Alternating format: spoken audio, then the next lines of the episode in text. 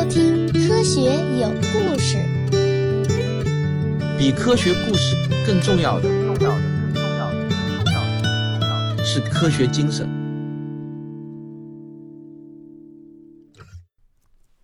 您正在收听的是由中原老师撰稿、汪杰播讲的《心理学史话》第六讲。我们在看德意志人的名字的时候呢，经常会看到著名人物的名字中啊，会带一个“冯”字。例如铁血宰相奥托·冯·俾斯麦，再比如著名的作家兼自然学家约翰·沃尔夫冈·冯·歌德。二战的很多德国军官的名字中间呢，也会带一个“冯”字。原来啊，在古代中世纪，德国贵族为了他们与大众阶层的区别，通常在他们的姓名中间会加一个介词“冯”，表示从哪里来。贵族呢，一般以领地为姓。奥托·冯·俾斯麦。直译过来呢，就是来自俾斯麦地区的奥托，所以在德国看到名字带“冯”的，那十有八九啊就是贵族子弟，相当于同时代大清的八旗贵胄。但是我们本章的主角呢，恰恰就是个例外。咱们今天啊，就来仔细的扒一下心理学的祖师爷，大名鼎鼎的威廉·冯特。威廉·冯特是一八三二年出生在德国巴登地区曼海姆北郊的一个不起眼的小村中。这个小村有多不起眼呢？一句话啊，他都没有中文译名。虽然不是贵族，但是啊，他也是当地挺有地位的望族。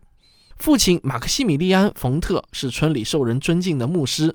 他的家族成员们啊，也都非常的优秀，有历史学家、神学家、经济学家，还有两位海登堡大学的校长。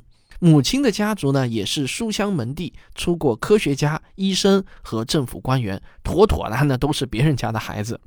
冯特在家排行老四，按理说啊，这基因应该是天资聪慧、才华惊人。可是他小时候呢，却挺怕生、胆小、羞涩，喜欢自己宅在家里。由于家庭条件优越，冯特在八岁到十二岁期间接受的是私塾式教育。父亲让自己的助手，也是一名年轻牧师，来给他当家教。可能是一直没有接触过外人，上中学的时候呢，小冯特参与集体的学校学习的时候啊，就有些不适应。学习成绩是一直下滑，按照这样啊，上大学几乎就是没戏了。那有道是恶狗专咬病鸭子啊，刚上中学的他就突然失去了父亲，家中一下子啊就陷入到了经济危机中。不过好在啊，冯特还有位舅舅是杜宾根大学的教授，他帮助冯特作为医学预科班的学生进入到了杜宾根大学学习，后一年转入到海德堡大学。冯特呢也是很给家人争气啊，他用三年的时间完成了四年的医学课程，他以最优异的成绩毕业，并且在国家医学入职考试中还名列第一。在别名“偷心之城”的海德堡啊，冯特第一次接触到了心理学实验。当时为了完成医学学位的论文，他在医院研究歇斯底里病人触觉的敏感性，这就让他觉得呢非常值得研究。在海德堡大学期间，他还参与了化学、药物等实验研究。由于当时心理学呢实在是太小众了，他经常在自己的身上进行实验。大学毕业之后呢，冯特在海德堡大学担任生理学系无底薪讲师，开设的第一门课程呢就是实验生理学。但是当时他只有二十五岁，没啥声望，只有四个学生选修了这门课程，这让冯特的生活很贫困。但是冯特他能拼。只要干不死，他就往死里干，然后啊就把自己给累进医院了，甚至呢有一段时间呢，他一直处在濒临死亡的状态。在这之后，他就到瑞士的阿尔卑斯山进行疗养。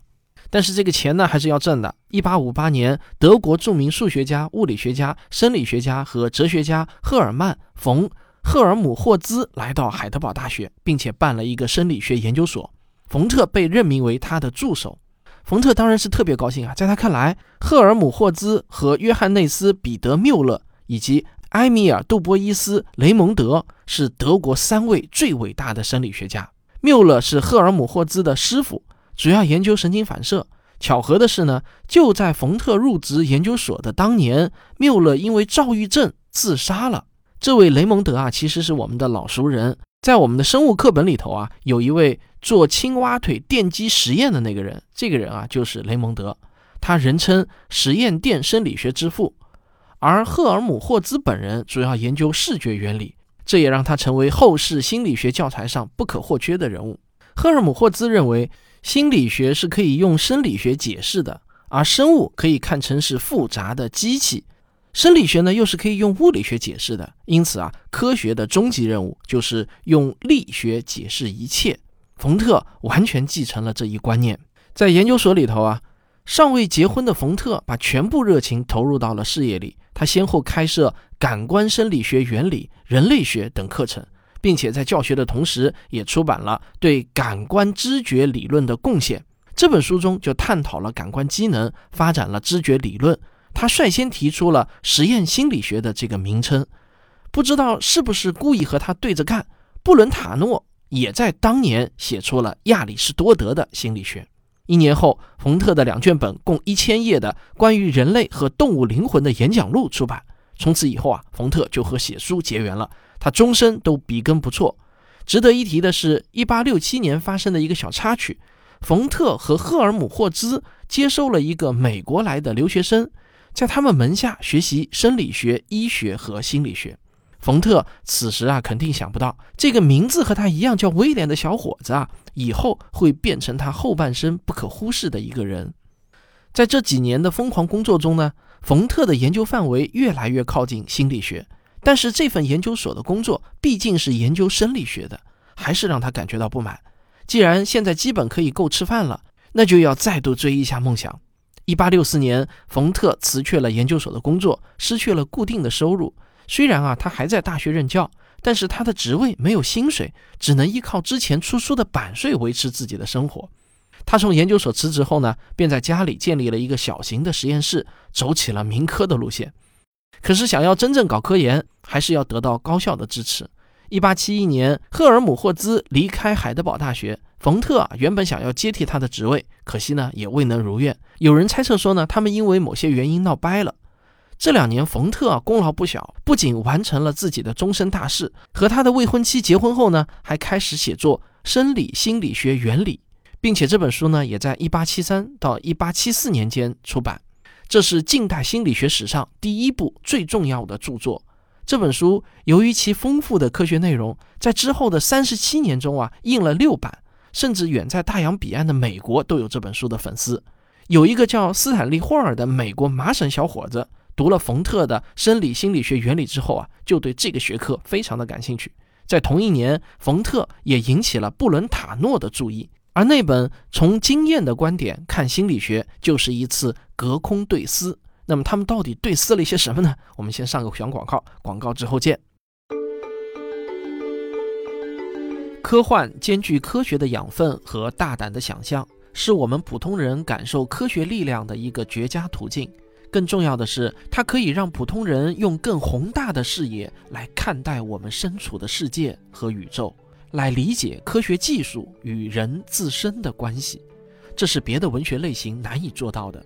在我的付费专辑《科幻世界漫游指南》中，我将带你跨越宇宙百亿年的历史，在宇宙法则的背景上进行各种大胆的思想实验，一起探讨著名的哲学三问。这一切描写并非天马行空的幻想，而是在科学视角下的合理想象，折射出人类理性的光辉。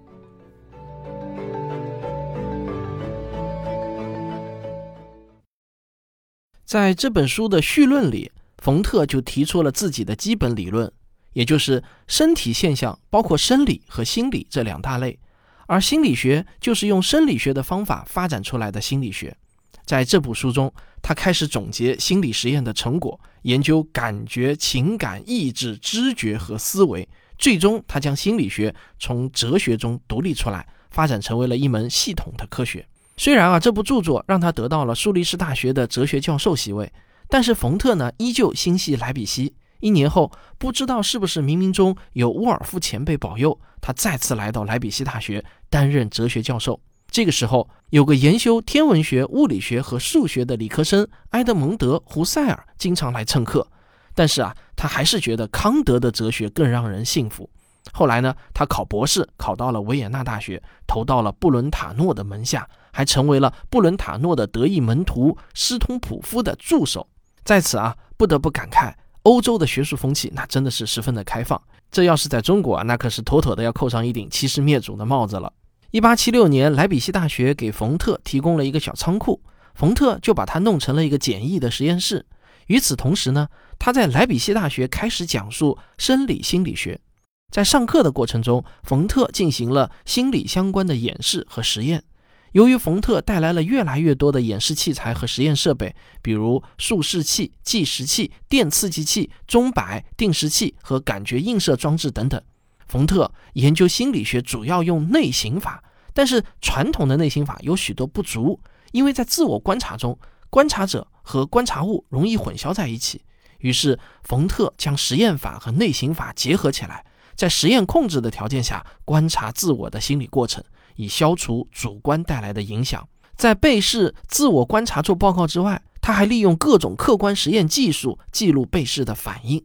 在大西洋的对岸，由于受了冯特的影响，斯坦利·霍尔在1878年完成了一篇空间肌肉知觉的论文，成为了美国第一个心理学博士。至于授予他这个头衔的导师是谁，那咱们先按下不表。同一年，霍尔便跑到德国拜师，成为了冯特第一位正式的美国弟子。此时啊，他还是一个老老实实的学生。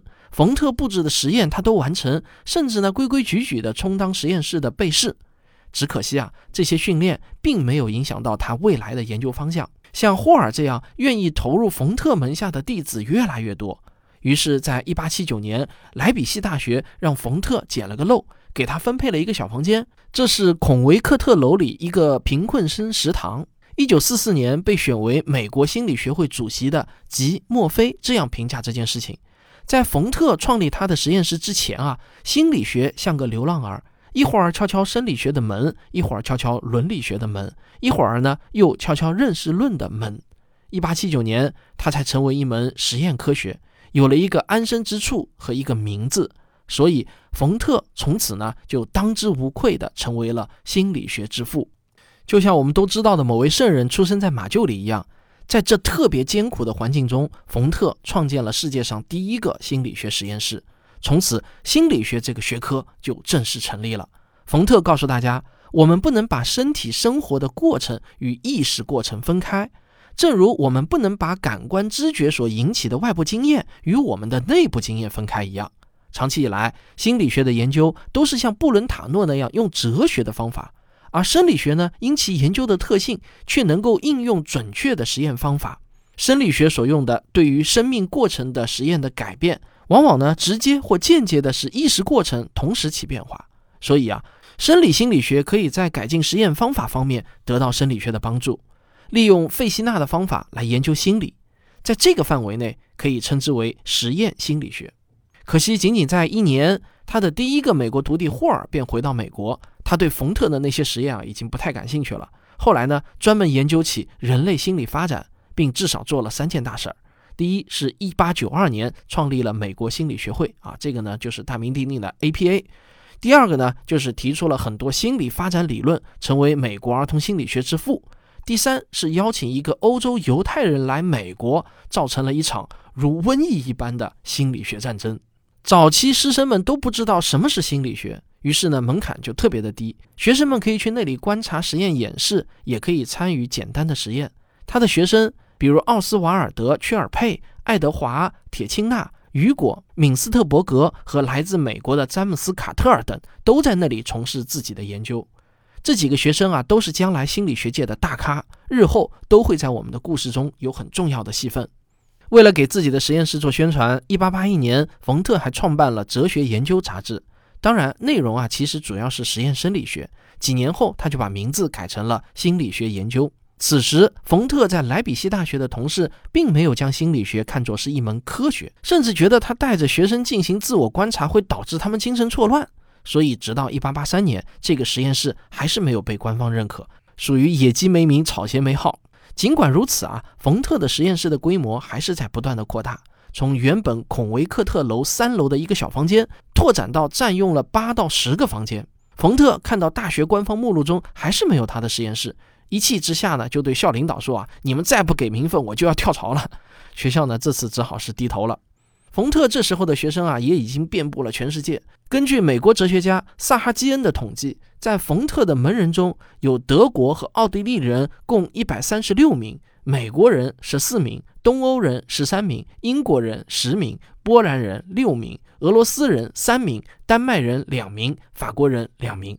其中，丹麦的朗格勒曼、俄国的别赫切列夫、日本的松本义太郎，还有中国的蔡元培等，在回国后啊，他们都纷纷在本国创立了心理学实验室，开展实验心理学的研究，使各国都走上了心理学研究的道路。所以，我们才把冯特叫做心理学的开山鼻祖嘛。到了一九零零年啊，美国有四十三个心理学实验室，其中十二个是由冯特的博士或非博士学生创立的。所以，这世界上大部分的心理学家往上追根溯源，那都能认冯特当祖师爷，哪怕是某些不同意他观点的学派。可以说啊，在心理学独立发展的前五十年，几乎所有重要的专家学者都是出自冯特的门下。冯特本人在莱比锡大学的地位也越来越高，甚至在1889年到1890年，他还当了两年莱比锡大学的校长。在1896年。一家德国重要的报纸称冯特为欧洲大陆的心理学教皇。到了1897年，实验室已经迁到了一个专门为心理学研究设计的建筑中。令人扼腕的是啊，1943年的二战期间，冯特的实验室在英美对德国的轰炸中被摧毁了。现在呢，冯特是实验室有了，徒弟也收了一大堆，可是冯特本人啊，却几乎没有进行过什么研究，因为他的兴趣在理论，不在实验。那既然对理论这么感兴趣，那就不能光存在脑子里，一定要写下来。好，这就是本期节目，我们下期再见。科学声音，这个我刚刚从《寻觅二》的外景拍摄回来，出去了大约一周。我们在四川古蔺的溶洞风景区拍摄地磁倒转发现过程的一个小微电影。我们还去了贵州的瓮安县，寻找埃迪卡拉纪动物群的岩层。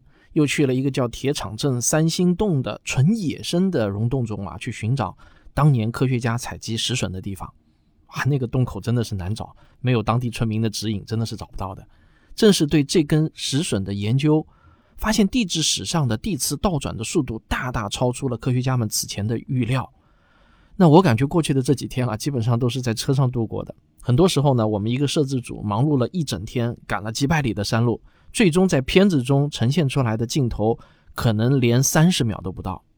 从茅台机场返回的时候呢，我的脚上和裤子上全都是牛粪，然后我就在机场的卫生间里花了半个小时刷鞋，因为我不好意思就这样上飞机啊。好在是卫生间，别人也不知道是我的鞋散发出的味道。说实话呢，我真的不知道这样做到底值不值，每一秒钟的成本都高得吓人，至少以我现在的收入来衡量的话，真的是高得吓人的。我这两年的积蓄啊，基本上都砸到这个片子中了。这两个月呢，是《寻觅二》的拍摄季，花钱呢真的是如流水一样哗哗哗的。我们计划呢，七月底基本杀青，再做三个月的后期，十月底或者十一月初呢能够出片。但是什么时候上映，这个呢还得看我们运营部门的安排了。啊，祈祷能够成功吧。但是不成功也没关系，无怨无悔。今天的最后呢，我还要跟大家推荐一个好节目。我们科学声音的王木头老师呢，在 B 站上也开专辑了。他的专辑名称叫《王木头学科学》。第一期节目啊，是深入浅出讲解人工智能的算法中那个著名的卷积算法的。这个我我呢，原先是基本上完全不懂卷积算法的，但是看了木头老师的这个节目，我瞬间就豁然开朗了，真的做得非常的好。那确实呢，他的辛勤努力也取得了回报，因为这个这第一期节目啊，做了整整有差不多两个月，取得了开门红。上线两周就有三万多的播放啊！就作为一个新人啊，第一期节目就三万多的播放了，到现在一周呢就吸粉三千多，这个成绩可以说是相当的好。目前他的第二期讲感知机的节目呢也已经上线了，我强烈推荐大家去 B 站观看科学声音旗下节目《王木头学科学》。最关键的是啊，木头长得太帅了，太上镜了，实在是令我羡慕不已啊！好，今天的结尾废话就唠到这里，咱们下期再见。